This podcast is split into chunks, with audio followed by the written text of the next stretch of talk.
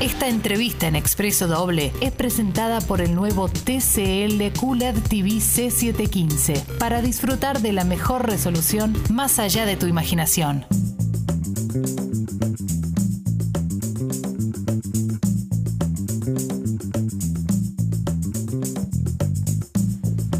Bueno, acá estamos, Eche. Me enganché con todos los cables. Esto me pasa siempre, soy un desastre con los cables.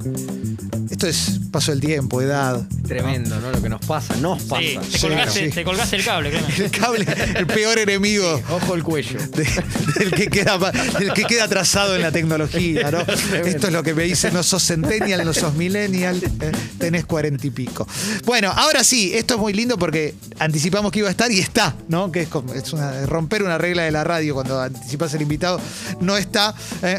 Es Eduardo Sacheri, está conectado en el Zoom. Hola Eduardo, acá Clemente con Martín y con Diego, ¿cómo estás? Hola chicos, ¿cómo andan? Un placer saludarlos. Ah, Muy bien, abrazo. Lo mismo, Eduardo.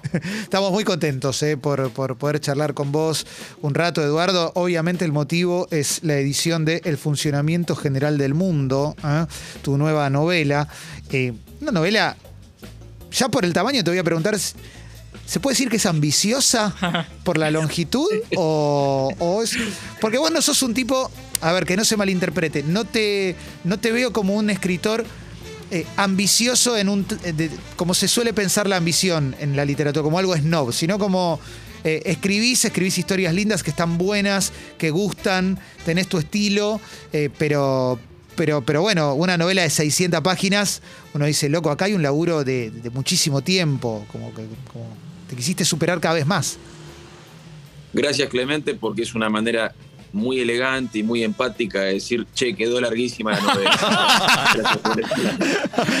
Mirá el choclo que te mandaste, ¿no? Y ahora lo vamos a tener que leer. Este, claro, claro, podrías haber sido más breve Sacheri. Sí, es verdad. Me doy cuenta, pido disculpas. No, ¿sabes qué? A veces sucede, si bien yo soy bastante ordenadito en la previa de la escritura, Sí. porque, porque lo, lo planifico bastante, lo, lo armo bastante, eh, y después me pongo a escribir. Como esta novela se maneja en dos tiempos, eh, el presente, suponete, y, y un pasado anclado en 1983, yo en general los fui escribiendo separadamente esos dos tiempos. ¿Viste? Sí. Me metí como, como muy a fondo con uno y después a fondo con el otro. Y creo, esta es una, no- no- una suposición, como me metí muy a fondo con el 83 primero y después me aboqué al presente, eh, Sí. me da la sensación como que en algún momento ah, perdí de vista cuán larga o no estaba quedando. La, la verdad es esa. Sí. Eh, y mm, soy el primer sorprendido cuando de la editorial me dijeron, che, quedaron 500 y pico de páginas. Está bien que por la caja que usa Alfaguara, la caja, viste, es el tamaño de la letra, el tamaño de los márgenes, Sí. es como co- como un- ox- letra grande para que no asuste mente. Este, este es un mensaje para ellos. Quédense Sí. Uh, lo estamos perdiendo, ¿eh? ¿Puede ser que lo estemos perdiendo? ¿Somos nosotros o es Eduardo, eh? A ver. A ver. A ver, banca un poco, Eduardo, ¿eh? Banca un poco porque te estamos perdiendo. de haberla escrito. A ver, A ban- ver, espera. banca un poquito porque te estamos que- perdiendo. De última te apagamos la cámara. Y si te apagamos la cámara puede fluir mejor. Dale. Sí. Sí, ahí, ahí está bien, ahí, Tincho, lo escuchamos bien, Eduardo. Eh, te pido, porfa, Eduardo, que retomes lo que estabas diciendo. Estabas con la caja de Alfaguara. Ahí llegamos. sí. Y, ahí se empezó, Ah. se empezó a, a morir, perdón, ¿eh? Ahí te vemos bien. No, por favor, eh, me pasé a datos en el teléfono a ver si, si con eso también mejora, chicos. Uy, qué cara Eh, te va a salir la nota. Sí. Increíble. Perdón, Eduardo. eh, o sea, todas malas noticias. La novela es larguísima, Sí. pedo. Qué jueves de mierda, ¿eh? Hacemos la nota con datos y me va a venir una cuenta de celular infernal. ¿Por, por qué no cortamos y basta? Este, no, pero decía que eh, con haberle metido, haber escrito el presente por un lado y el pasado por el otro, eh, uno a veces pierde un poco noción de cuán largo va quedando. Yo la verdad que no, no- no voy muy atento mientras escribo a, a ese largo. Pero sí, me parece que quedó un poco más larga por ese tema de, vos ves la novela integrada entre pasado y presente, Sí. pero ese ensamble es posterior. Yo creo que para intentar que los dos tiempos quedaran como coherentes en sí mismos, capaz que quedó un poco más larga, pero Sabes que. Pero bueno. Sabes que esta cuestión de, de- de poner a 1983 como una de las de, de- de los dos momentos, en los, de los dos tiempos en los que eh, transcurre la novela, eh, me obliga por lo menos a, a- a pensar en, en la comparación, en la comparación entre presente y 1983, por lo que significa el año 1983. No sé, no sé si para vos tiene un significado especial. Yo lo que te puedo decir es que yo teniendo 43 años, eh, creo que las primeras nociones de, una Argentina social, digo, más allá de recordar el año anterior la canción de las Malvinas, eh, empezaron con 1983 y con, la esperanza que podía tener eh, el, país con el retorno de la democracia y demás. Y hoy, no sé, no puedo evitar, si querés, no sé si idealizar es, la- palabra, pero por lo, por lo menos pensar en, en entender a la política desde un lugar de esperanza y no como le estamos viendo ahora, que estamos todos matándonos todo el tiempo. Te lo pregunto porque no te considero una persona contaminada por la grieta, te considero una persona que la puede sobrevolar y que siempre has mantenido una, una postura de, de independencia sin tibieza, digamos, sino simplemente apostando a pensar. Entonces, te pregunto, ¿es casual que hayas elegido 1983? ¿Y, y qué te pasa con 1983 a vos en lo personal? mira, en lo personal, eh, yo tenía 15 años Hmm. y realmente toda la, toda la movilización política de ese año me llegó muchísimo, me influyó muchísimo. Eh, traté de que a mis personajes, esos chicos de, que también tienen 15 años y, juegan un torneo de fútbol en su enorme escuela pública del Gran Buenos Aires, no los hice tan partícipes de esa movilización política, sino que exploré sobre todo otro registro mío de ese año 83, que tenía que ver con lo trabajoso de la adaptación a, a un pensamiento democrático. Sí. Quiero decir, eh, esos adultos, eh, los profesores, los preceptores, las autoridades de la escuela, eh, yo los recuerdo muy confundidos, muy anacrónicos a veces, Hmm. muy espasmódicos en sus reacciones, ¿viste? Por momentos se adaptaban bien, por momentos eh, no sabían qué hacer y por momentos te salían con, con reacciones de un autoritarismo ridículo para lo que ya se estaba viviendo.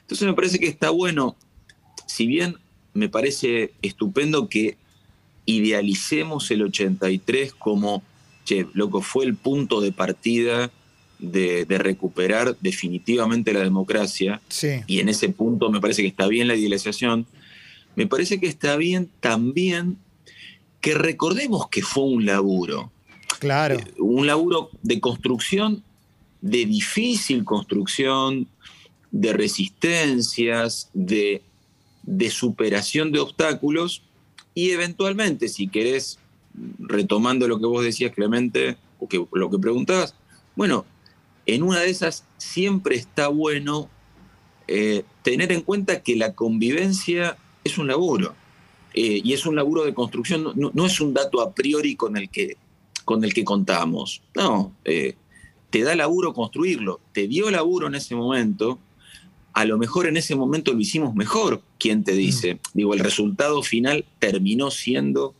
eh, durante algún tiempo mm, auspicioso y, Sí. y resolvimos bien algunas cosas y bueno, está bueno repensarlo porque siempre tenés la ocasión de volver a hacerlo, eh, ese laburo. Eh, y en todo caso, si en algún momento eh, en el devenir de tu democracia mm, empezaste a cometer algunos errores mucho menores que el golpismo, no, no estoy comparando, por favor, No, no, no, sino, claro, claro. digo, a lo mejor en este momento te has metido en algunos callejones que, que dificultan el entenderte y, y dificultan la convivencia. Bueno, ta- a lo mejor se trata de, de, de revisar algunas cosas y buscar un punto de encuentro donde eh, prime la, la- la convivencia y la tolerancia y no la impugnación recíproca, que creo que es lo más Sí. complejo de, de la grieta.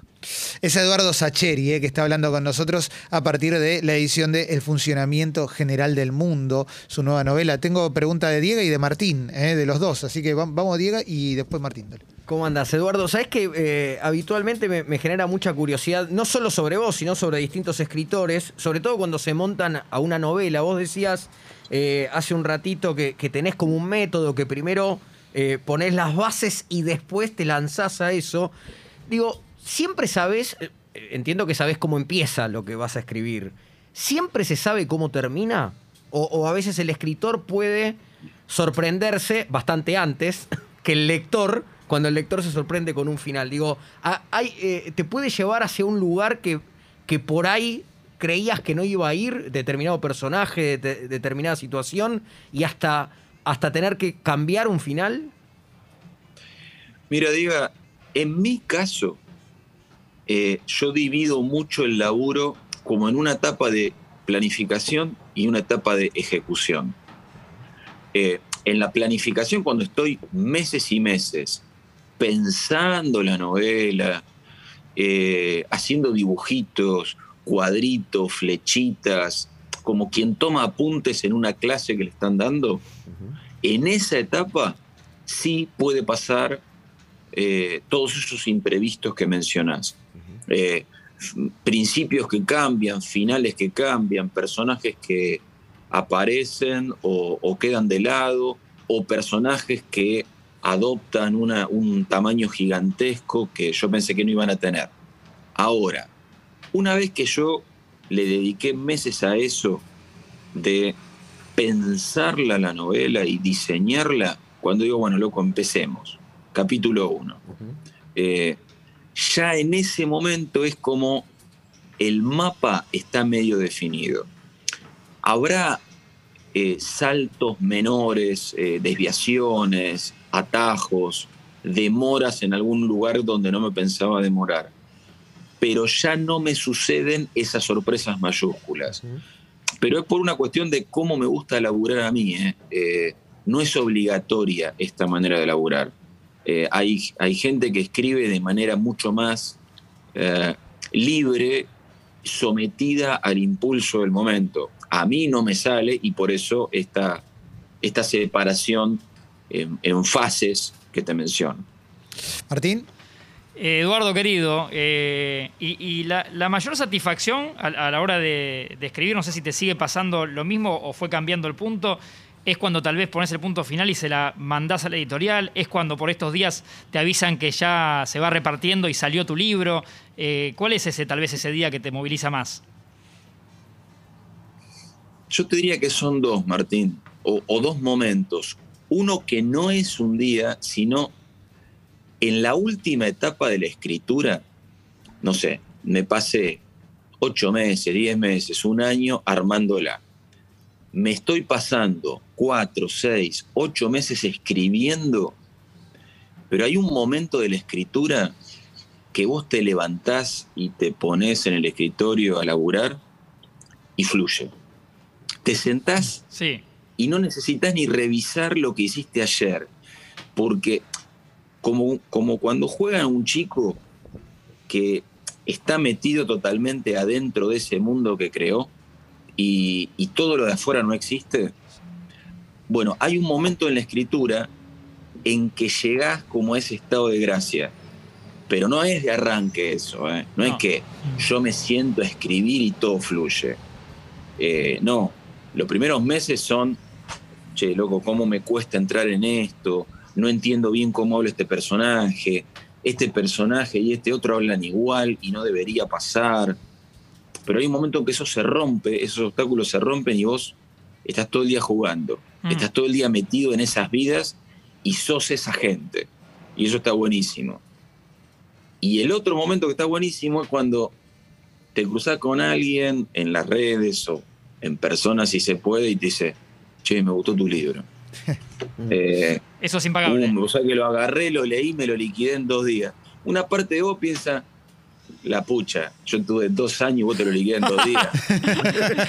Qué ingrato. que dure un poco más. Pero por otro lado decir, che, qué bueno, eh, si pasa, eh, esa persona se lo recontrapropió el libro y se lo llevó a su propia vida y eso me encanta. Te diría que esos son los dos, los dos grandes momentos de un libro. Eduardo estaba pensando en. Mira, me- se me, se me viene una analogía futbolera. Pirlo llegando a la Juventus después de siete campeonatos ganados. Le toca ser técnico. ¿Te acordás cuando usabas analogías con, con Independiente, no, Clemente? Bueno, bueno, bueno. No tengo de esas. Perdón, Ya perdón, no eh. tengo de No- esas. no quise fastidiar a ninguno de los dos. Sí, sí, sí, sí, sí. No tengo Sí, de quisiste esas. fastidiarnos. a No, no, no, de mil, de mil amores. Claro. Ay, sí, Son mayoría, Diego. lindo. Sí, Bravo. acá tenemos un chiste interno, lo podemos revelar con Eduardo, que es, viste que en Twitter eh, mucha gente que es crítica del gobierno usa mucho el tugo. Eh, Diego me dice tuin por, independiente. No, bueno, pero lo que iba es a la presión de el nuevo desafío cuando hay siete campeonatos ganados antes. Eh, y ahora sacas el funcionamiento general del mundo y lo pienso también de la mano del cine. ¿no? Pienso en lo que pasó con eh, novelas anteriores y el cine y la respuesta que tuvieron en el cine también, ¿no? Con La Noche y la Usina, eh, La Odisea de los Giles, con Papeles en el Viento, lo que pasó con La Pregunta de, de- de sus ojos. Digo, no- no fueron películas menores tampoco, fueron grandes películas. A la hora de escribir una nueva novela, ¿se te cruza por la cabeza ese, ese desafío, si querés, para, para pensarlo no como una presión, pero sí como la posibilidad de, che, esta podrá ser también, podrá adaptarse a ese formato? Mira, Clemente, conscientemente no. Quiero decir, no sé si Mm. en algún lugar que yo no manejo de mi cabeza eso pasa. En lo que yo, en lo que está a mi alcance consciente, no me pasa. Porque creo que por dos cosas. Por un lado, porque a mí me cuesta tanto armar una novela, aunque me encanta hacerlo, me da un laburo enorme. Y entonces, y ya son tantos los desafíos que me, que me provoca armar un libro que si yo encima me pusiera a tomar en cuenta, ah, para esto será fácil o difícil de traducir al lenguaje audiovisual, entonces mejor voy por este camino, Sí. y entonces los diálogos los hago así o asá, que realmente me bloquearía si, si, si lo tuviera que tomar en cuenta. Y por el lado mismo del bloqueo, eh, yo prefiero pensar, viste, como que son tantos los azares que, que, que tienen que encadenarse y sincronizarse para que se haga una película Mm. para que sea una película o para que ponerle que al libro le vaya bien. Porque le tiene. Tiene que sumar un montón de, de- de- de individuos, lectores, a los que les guste leer y eventualmente después digan, ah, bueno, voy a regalar este libro o eh, se lo voy a recomendar a, a fulana, a Mengano, que les puede gustar. Que no lo puedo manejar. Ojo, me encanta que suceda. No es que me da lo mismo. Claro. No, claro. no, no me voy a poner en la pose de, ay, no, mira, yo escribo porque me hace bien y me importa tres cuernos si la gente me lee. No. Es verdad que yo escribo porque me hace bien, pero no me importa tres cuernos que la gente me lea. Me encanta Está que la gente me lea, porque es como, o sea, a ustedes les encanta hacer radio. Seguro que lo hacen porque les encanta, pero les gusta que la gente los escuche. Obvio, Totalmente. Somos, Claro. somos así, nos Obvio. gusta ser queridos. Sí. Eh, totalmente. Total- Te quiero preguntar una cosa que tiene que ver con, con las emociones. Primero, si sos llorón, vos, a la hora de ver una película, leer una novela, y después, ¿cómo trabajás eso en tus, en tus novelas? Porque hay un denominador común con la emocionalidad, que yo las, cuando las leo, me termino emocionando genuinamente. Me, me- me- me generan una emoción sin sentirme manipulado. Digo, acá jodemos mucho con la película de Richard Gere y el perro, ¿viste? Que yo digo, no la quiero ver porque ya sé que voy a estar llorando porque está hecha para eso. Sí. Pero no me pasa con tus novelas. No, no siento que estén hechas para llorar. Pero en un momento hay una parte que decís, la puta madre, ¿qué me está haciendo este chavo? claro. Estoy, estoy arruinando el, estoy arruinando el libro, lo estoy mojando. Entonces, eso, sos llorón vos y después cómo trabajás eso, esa parte, como la, la cuota emocional. Sobre todo cuando la estás escribiendo. ¿Te emocionaba también cuando, cuando escribís los momentos esos que, que nos atraviesan de tus novelas? Mira, yo ahora soy llorón. Eh, o supongo que toda la vida fui llorón, pero soy de una generación de tipos que fueron educados en una cosa, en una cosa muy eh, exigente para el varón de los varones no tienen que mostrar sus emociones. Claro. Eh, está mal que exhibas tus emociones. Probablemente soy la última generación de varones educada así. Pero me hago cargo, así fui Mm. educado. Y en todo caso, entre otro montón de cosas que me tocó revisar, me tocó revisar esa. Es decir, espera, ¿por qué estaría mal? Eh, pero te digo, y, y me hizo, me dio mucho trabajo salir de ese sitio donde la fortaleza era entendida como la, la represión de los sentimientos y, de la, y la exhibición de la emocionalidad. Eh, y la literatura y el cine, lo digo en tanto lector y espectador, Sí. fueron dos vehículos privilegiados para mí para poder conectarme con mi propia emocionalidad y dejarla fluir. Entonces, me doy cuenta que escribir para mí es un modo privilegiado de conectarme con la emocionalidad. Privilegiado no porque yo escriba bien, sino privilegiado porque es como lo escribo yo, es como un sacacorcho que voy metiendo precisamente en lo más íntimo de mí mismo. Aún más que con un libro que leo y me impacta, que me pasa un montón de veces, pero claro, con lo que escribo, ese impacto es superlativo, pero porque estoy perforando la superficie de mi propia, de mi propia cabeza, de mi propia interioridad. Y entonces cuando escribo, me termina pasando que me emociono, y ese es uno de los motivos por ponerle por los cuales suelo no leer cosas mías en público, Claro. porque inevitablemente cuando escribo eh, afloran mis sentimientos y cuando me releo también, insisto, no porque sean buenos, sino porque son Sí. míos. Está buenísimo, está buenísimo lo que, lo que nos dice Eduardo Sacheri. Tenemos más, tenemos más preguntas. Martín tenía, Diego tenía. Vamos con la de Martín ahora. y- Dale, Eduardo, porque de, eh, eh, te conozco y, te has ganado una, eh, un reconocimiento, una fama bien entendida, ¿sí? por la palabra puede ser, puede ser rara o fea según cómo la, menciones. Y has viajado y conociste un montón de gente. eh, y te pregunto por si te recordás alguna charla, café, cena con alguien que dijiste, primero, puta, mirá con quién estoy, ¿no? Con quién estoy charlando o quién me elogia algo. eh, y si, o alguien que te haya dejado algo en, un intercambio así que no hubieras conocido si te quedabas solamente como profesor. Uy, mirá, eh, entre, entre mucha gente, te digo dos personas distintas. De, ustedes saben que yo, además de escritor, soy licenciado en historia. Sí. Y en el mundo de la historia del siglo XX, supongo que no hay nadie más grande que Eric Hobsbawm. Es, es un historiador inglés, no tienen por qué saberlo, pero es un historiador inglés que es como eh, es los Beatles Sí. en el mundo de la historia. sí.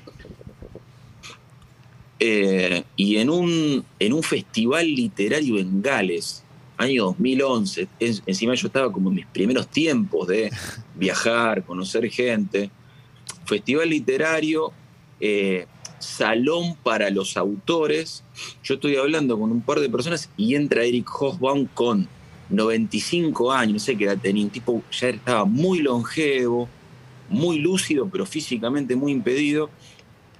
Lo fui a acosar este, a saltarle alrededor, a pedir que me sacaran fotos, obviamente para mandarle a mis amigos, profesores de historia, de, eh, yo estoy con Hobon y vos no, Sí. naturalmente.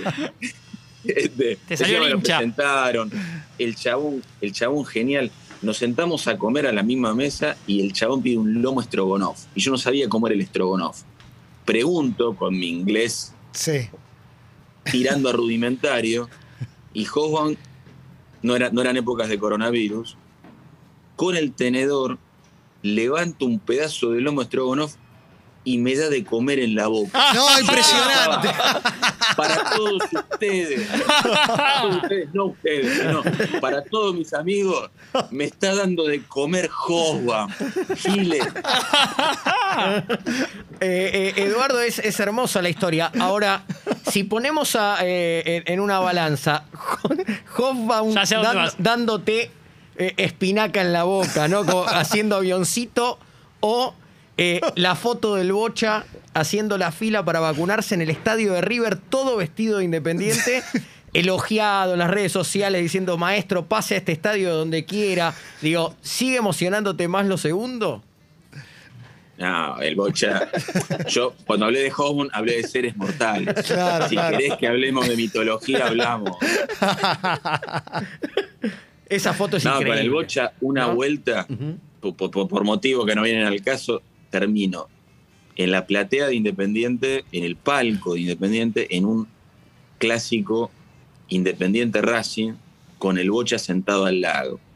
Qué lindo. yo duro, duro de nervio, de, o sea, con Hogan puedo saltar, con el bocha me llamo a silencio y me limito a respirar el aire de, de su alrededor.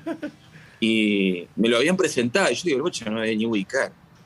Y en el entretiempo, este, me dice, viste cómo se pone independiente, viste que reparco el. Sí, claro. explicar. Yo pensaba, si mi viejo me viera, Claro. sentado en, en- me está el bocha analizando el partido que estábamos viendo y después me dice leí unas cosas tuyas me Lindo. Qué yo me lindo. derretí viste quedé como en los dibujitos cuando queda la ropa nomás Sí, y, sí, sí. y el interior es un fluido que se escapa por las gradas Digo, no eh, leí un par de cosas tuyas me gustaron listo Es- eso lo voy a poner en la, en la contratapa de los próximos Ahí llegaste. Eso es Nah, espectacular. listo, ese, ese es mi techo. Eso es. eh, y esta es la última ya, Eduardo, te lo prometo, porque ya de datos. Mejor que se venda la No, novela no, que se haga película, ¿no? Se Porque va- si no. van renovando los planes. Esto es terrible. Sí. Eso es lo que no cambia nunca, lo que se sigue viviendo casi con una pasión juvenil, infantil, la idolatría por, por esos ídolos que nos marcaron de chicos y que nos hicieron tan felices. Yo creo que hay algunas cosas muy vinculadas con el juego y con los amores más profundos que muchas veces se, se sellan en la niñez y quedan atemporales para toda la vida. Eh, el, el juego es una de esas cosas y las cosas que as- y, y los ídolos que asociamos a- al juego que más nos gusta. O sea, yo lo puedo decir del fútbol, pero no creo que pase solo con el fútbol. A mí me pasa con el fútbol Sí. porque es mi juego, Mm. pero esto de... Por eso es tan importante y es tan lindo ver gente jugar a algo. Ah, dígalo con mímica, no me importa, sí, que sí. no necesita ser un deporte. Eh, cuando vos ves a alguien jugando, en ese rato está hundido hasta, hasta las trancas en la niñez. Y, y eso es como, co- como una bocanada de oxígeno en tu propia vida que es, que es fenomenal y, y ojalá todos tengamos siempre dónde jugar y, y con quién. Es re lindo lo que, lo que nos dice Eduardo Sacheri. La novela se llama El funcionamiento general del mundo. Tenemos una además que la vamos a, a sortear ahí en nuestro Instagram en Escucho Congo FM. ¿eh? Después fíjate en el posteo que va a subir Marianela.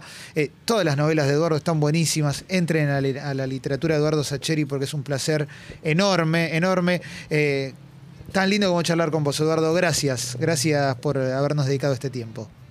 Al contrario, chicos, que anden muy bien. Abrazo, Abrazo. grande, abrazo grande. Ahí pasó Eduardo Sacheri por Expreso Doble, un lujo que nos dimos en este jueves.